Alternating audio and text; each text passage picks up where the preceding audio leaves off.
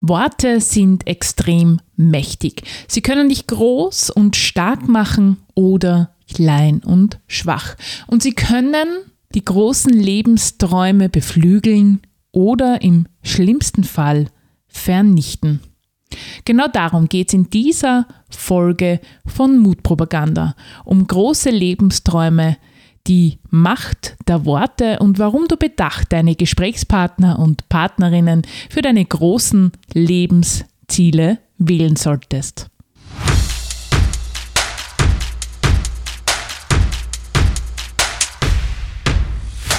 Herzlich willkommen bei Mutpropaganda, deinem Level Up Podcast mit mir, Leslie Jäger, um dich größer zu denken, mutig Neues zu wagen und dein Leben aktiv anzupacken. Schön, dass du reinhörst bei der achten Folge von Mutpropaganda. Heute zum Thema Lebensträume und die Macht der Worte. Und zu Beginn der heutigen Episode möchte ich mich ganz herzlich bei dir bedanken. Ich möchte Danke sagen, dass du Mutpropaganda hörst.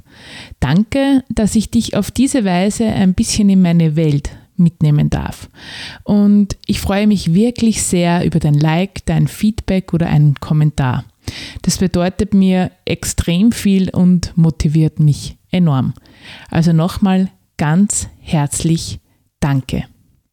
Und nun zur heutigen Folge. Ich habe schon so oft erlebt und gesehen. Menschen mit großen Ideen und Träumen, Menschen mit unglaublichem Potenzial.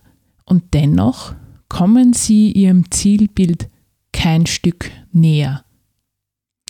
Nicht, weil sie zu wenig können hätten, nicht, weil sie nicht das Zeug dazu gehabt hätten, sondern weil sie im Außen nach etwas suchen, das ihnen innen noch auf irgendeine Art und Weise fehlt. Statt an die eine große Sache und sich zu glauben, orientieren sie sich in der Umwelt. Sie wollen Sicherheit und Akzeptanz für ihre Idee, für ihren Traum, weil sie selbst nicht ausreichend an ihren eigenen großen Traum glauben. Das Problem dabei ist, dass wir dabei meist die falschen Leute fragen. Und noch bevor der Traum auch nur ansatzweise gelebt wurde, ist er schon im Keim erstickt. Denn die Umwelt, das kann ich dir versichern, bleibt am liebsten dort, wo es am angenehmsten ist, in der Komfortzone. Nur in der Komfortzone gibt es keine großen Lebensträume, keine großen Lebensziele und Visionen. In der Komfortzone lebt es sich durchschnittlich, vielleicht sogar ganz okay. Doch ganz ehrlich, Durchschnitt ist für dieses großartige Leben hier auf Erden einfach zu wenig. Und ohne es böse zu meinen, argumentiert die Umwelt am besten da zu bleiben, wo du jetzt schon bist. Denn da ist es sicher. Sie zweifeln, sie verunsichern, sind kritisch und manches Mal belächeln sie große Ideen und Träume. Und ja, leider reicht dazu oft ein Satz aus. Ein Satz, der Anfang oder Ende sein kann. Hast du gewusst, dass beispielsweise der erste Satz denn der Mediziner oder die Medizinerin bei der Diagnose gegenüber dem Patienten ausspricht und die Mimik und die Tonalität dabei massiv und nachweislich Einfluss auf den Genesungsverlauf eines Patienten hat? Ein Satz kann wie ein Placebo wirken. Es kann dich wachsen lassen und stärker machen. Es kann dich allerdings auch kraftlos machen und klein. Ich habe dazu eine persönliche Geschichte für dich, die ich dir gerne erzählen möchte. Als ich in der Volksschule, also in der vierten Klasse, vor der Entscheidung stand, ob ich, damals gab es noch Hauptschule und Gymnasium, ins Gymnasium gehen sollte, fragte meine Mama, denn das war damals so üblich, dass man eben die Klassenlehrerin fragte, was denn ihre Meinung dazu sei ob ich ins Gymnasium gehen sollte. Und meine Klassenlehrerin, die Frau Groh, die hat das damals sicherlich gut für mich gemeint, als sie sagte, dass sie nicht glaube, dass ich Mathematik schaffen würde und dass die Mathematikmatura für mich wahrscheinlich zu schwer sei.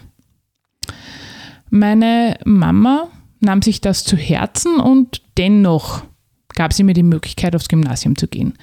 Doch als ich dann bereits in der ersten Schularbeit eine schlechte Vier schrieb, erinnerte sie sich an die Worte von Frau Groh und überlegte bereits da, mich aus dem Gymnasium rauszunehmen und doch besser in eine Hauptschule zu geben. Glücklicherweise war dann mein Vater dahinter, dass ich am Gymnasium bleiben konnte. Allerdings hatte Frau Groh mir schon einen Weg geebnet. Den Weg, dass Mathematik mein Hassfach wurde und ich bis zur Matura mit Mathematik haderte. Frau Groh hat das damals sicherlich gut gemeint, doch nicht gut gemacht. Worte sind enorm mächtig. Wie mächtig möchte ich dir jetzt in einem positiven Beispiel näher bringen? Worte können magisch wirken. Als ich damals mit 16 in der ersten Klasse der damals noch BAKIP, also der Bundesbildungsanstalt für Kindergartenpädagogik, angefangen hatte. Jetzt heißt es ja nicht mehr BAKIP, sondern BAFEP. Ähm, für alle, die jetzt reinhören, war mein Leben schon mehr als durchwachsen gewesen. Ich hatte schon eine Schule abgebrochen. Das war die Schule, die ich nur begonnen hatte, um meinem Papa damals eine Lebens, einen Lebenstraum zu erfüllen, denn er hätte sich gewünscht, dass ich einmal auch, so wie meine Onkel, ins Gastgewerbe einsteige. Doch das war halt nicht mein Traum und deshalb ging das schief und ich habe die Schule abgebrochen, dann fast ein Jahr lang versumpert. Zu dem Zeitpunkt, wie ich dann in die Barki gekommen bin, war ich Schulrebellin, Revoluzerin. Ich habe mich in einen schwierigen, wenn nicht sogar gefährlichen Freundeskreis bewegt. Ich hatte schon meinen ersten Suizidversuch hinter mir. Ich hatte einfach damals wirklich eine sehr schwierige, schwierige, herausfordernde Lebensphase und auf den ersten Blick wirkte ich wie ein verzogenes Gör und auf den zweiten Blick, doch dafür reichte es bei vielen Menschen nicht aus, konnte man das traurige, einsame, verzweifelte Mädchen sehen. Es gab einen Menschen, der genau diesen zweiten Blick auf mich wagte. Ich kann mich noch gut erinnern, als wir damals im Informatikraum waren und es war schon ein Halbjahr vergangen. In diesem Halbjahr hatte ich bereits 200 Fehlstunden gesammelt. Ich ging nur zur Schule, wann ich Lust hatte. Die Prüfungen schrieb ich immer. Da war ich immer gut, weil ich eigentlich eine gute Schülerin war. Äh, aber ich hatte halt überhaupt keine Motivation und Lust, keine Orientierung. Und ja, es ging mir einfach nicht gut. Und ich weiß noch, ich saß da in diesem Informatikraum und was tut man da als Schülerin? Man surft natürlich irgendwie in der Gegend herum und damals waren die Chats noch in und plötzlich stand sie neben mir, meine damalige Didaktiklehrerin. Ursula. Sie blieb neben mir stehen und ich dachte mir, ganz ehrlich, was will die jetzt von mir? Kann sie nicht einfach wieder verschwinden? Aber sie blieb stehen und sie sah mich an und irgendwann blieb mir nichts anderes übrig, als mich ihr zuzuwenden und ich sah sie an und sie sagte zu mir, warum bist du so? Am Anfang dachte ich mir, was will die Alte jetzt? Ja, also so wie ein rebellisches Mädchen halt denkt und spricht. Sie sah mich an und ihr Blick ging ganz tief durch meine Augen bis hin zu meinem Herzen. Sie sagte es nochmal und fragte, Leslie, du bist so ein kluges Mädchen. warum bist du so, wie du bist? Warum machst du das? Und dann war Schweigen. In diesem Moment berührte sie mein innerstes Sein. Und ich dachte mir, wenn sie es wirklich wissen will, dann soll sie es auch haben. Und ich schüttete ihr mein ganzes Herz aus. Ich servierte es ihr auf dem Tablett. All das, was mein Leben schwer machte, all das, was mich traurig machte, der ganze Schmerz, der Kummer, alles war da. Doch sie blieb ruhig. Sie hörte mir zu und sah mich an. Und ich hatte das erste Mal seit langem wieder das Gefühl, dass jemand ernsthaft Interesse an mir hat. Und sie gab mir, ohne mehr zu sagen und zu tun, das Gefühl, wertvoll zu sein. Es wert zu sein, zuzuhören, ohne Bewertung. In dem Moment passierte etwas Magisches. Es war, als wie wenn sie in mir ein Feuer entzündete. Es war so, als wie wenn sie mir wieder Leben einhauchte. Glauben an mich selbst, Glauben daran, dass ich mehr verdient hatte als das, wie sich das Leben mir gerade offenbarte ab dem Zeitpunkt passierte auch etwas Magisches, denn von da an hörte ich auf mit dem Rebellieren. Von da an stand ich erste Reihe, wurde fast ein bisschen ein Streber. Ja? Meine Mitschülerinnen haben es mir manchmal übel genommen. Kein Projekt, wo ich mich nicht beteiligte. Ich versuchte ab diesem Zeitpunkt mein Leben in den Griff zu bekommen und ging zur Schule, hörte auf mit dem Schwänzen und war engagiert in der Schule und für meinen Traum. Ursula wusste vermutlich gar nicht, was sie in diesen magischen 20 Minuten für mich tat.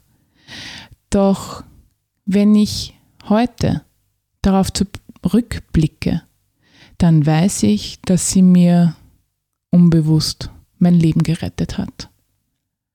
Auf diesem Weg möchte ich auch Danke sagen Danke an Ursula. Ich habe dir das in dieser Art und Weise noch nie erzählt. Und ich hoffe, dass diese Worte dich eines Tages erreichen werden. Meine Volksschullehrerin, um nochmal auf sie zurückzukommen, hat es damals sicher nicht böse mit mir gemeint. Sie wollte vermutlich auch nur das Beste. Und ich bin ja auch nicht böse. Auch trotz jahrelangem Hassfach Mathematik nicht. Denn in meinem Studium war ich durch und durch durch diese Aussage im Hinterkopf so motiviert, das Gegenteil zu beweisen. Und obwohl ich damals schon jahrelang Führungskraft war und eigentlich Personalmanagement in meinem Managementstudium die vermutlich klügere Wahl gewesen wäre, habe ich mich für Finanzmathematik als Schwerpunkt entschieden und mit Erfolg. Nicht nur Erfolg, sondern mit mehreren Leistungsstipendien und ausgezeichnetem Studienabschluss. Denn wie ich dann bemerkte, war Mathematik gar nicht mein Hassfach, sondern Finanzmathematik war sogar eine meiner größten Stärken. Wir können aus allen Krisen Chancen machen. Wir können immer Wachstum generieren. Entscheidend dazu ist deine Haltung dazu. Was denkst du über dich? Und passend dazu hat mir Sandra eine Frage gestellt. Hallo, mein Name ist Sandra. Ähm, ich habe einen großen Traum und ich spüre, dass es für mich das Richtige ist ähm, und ich möchte es machen. Ähm, aber wenn ich es meiner Umwelt erzähle, äh, werde ich irgendwie belächelt und sie versuchen es mir auszureden. Ich fühle mich danach immer irgendwie schlecht und frage mich, ob sie damit doch irgendwie recht haben und ich traue mich dann nicht und ich würde einfach gern die Zweifel loswerden. Liebe Sandra, danke für deine Frage. Und es klingt jetzt vielleicht etwas plump, aber der einfachste Weg, diese Zweifel loszuwerden, ist damit aufzuhören, den falschen Menschen deine Fragen zu stellen. Also ehrlicherweise habe ich noch nie einen Freund oder eine Freundin oder meine Familienmitglieder nach ihrer Meinung gefragt, wie sie denn meine Ziele, Träume, Pläne halten. Denn du musst einfach immer damit rechnen, dass Zweifel kommen. Deine Freunde und Familienmitglieder sind einfach emotional mit dir verbandelt, sprich sie können in den seltensten Fällen frei von ihrer eigenen Beziehungsbrille zu dir deine Vorhaben, deine Träume, deine Visionen betrachten. Du musst dir einfach bewusst sein, dass wenn dein soziales Umfeld deine Visionen und Träume schlecht redet, dass sie da immer von Grenzen und Schranken sprechen, die ihre eigenen sind.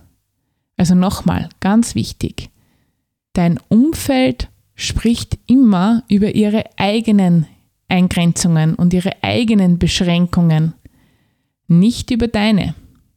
Wenn sie deine Träume, deine Visionen, deine Ziele klein und schlecht reden, dann deshalb, weil sie es in ihrer Welt nicht für möglich halten. Doch das hat nichts mit dir zu tun. Es sind ihre Grenzen und Beschränkungen, nicht deine. Sollte dir dein soziales Umfeld mal ungefragt die Meinung aufbrummen, dann kannst du mal Folgendes probieren. Indem dass du einfach sagst, danke für deine Sicht der Dinge. Bei Gelegenheit denke ich darüber nach. Ganz ruhig und gelassen. Und damit ist die Kommunikation deinerseits auch schon freundlich und bestimmt beendet. Solltest du jetzt mit keinem Menschen über deine Vorhaben reden? Nein, das ist damit nicht gemeint. Doch wenn du mit Menschen sprichst, dann spreche bitte mit Menschen, die in ähnlichen Sphären denken wie du. Menschen, die auf demselben Weg sind wie du, Mentoren, Mentorinnen, die den Weg schon gegangen sind, Menschen, die innerlich schon so weit gereift sind, dass sie andere empowern und auch befähigen. Ich hatte auf meinem Weg, auf dem ich immer wieder auch alleine stand, immer wieder Lehrer und Lehrerinnen, Mentoren und Mentorinnen, die mein Potenzial gesehen und gepusht haben. Und ich empfehle es sehr, dir ein Umfeld in dein Leben zu holen, wo du mit Gleichgesinnten, Träumerinnen, Träumern, Spinnern, Ehrgeizlern, wie auch immer du es nennen magst, du dich austauschen kannst und wenn du dazulernen willst, dich verbessern willst, dann gibt es für mich da nur eine goldene Regel. Lerne von Menschen, die das, was du dir ersehnst, bereits umgesetzt haben. Achte bei deiner Wahl deiner Lehrerinnen, Lehrer, Coaches, Mentorinnen, ob das, was sie dir verkaufen, mit dem im Einklang ist, was sie selbst sind. Und spüre da gut in dich hinein. Ist das stimmig?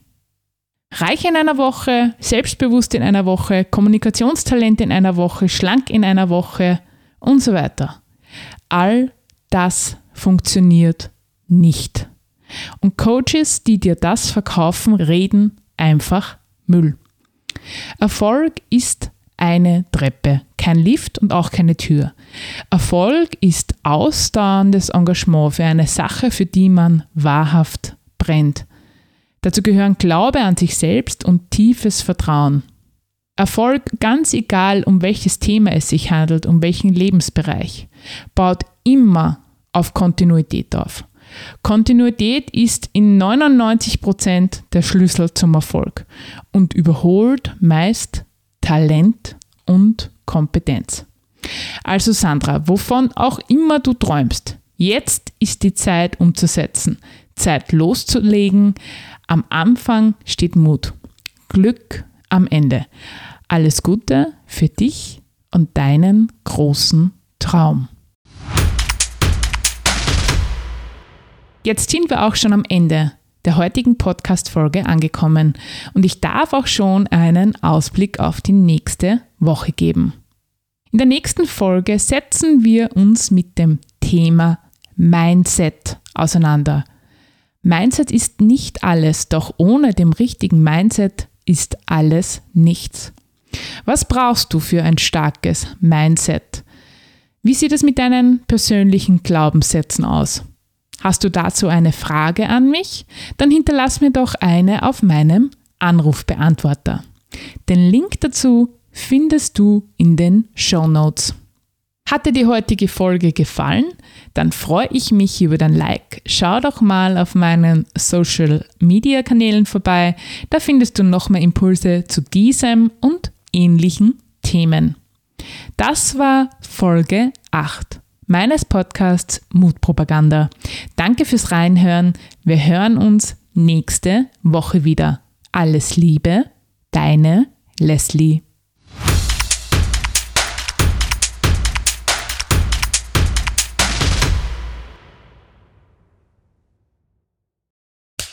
Cut. Und wer hat's produziert? Das Pod deine Podcast-Agentur.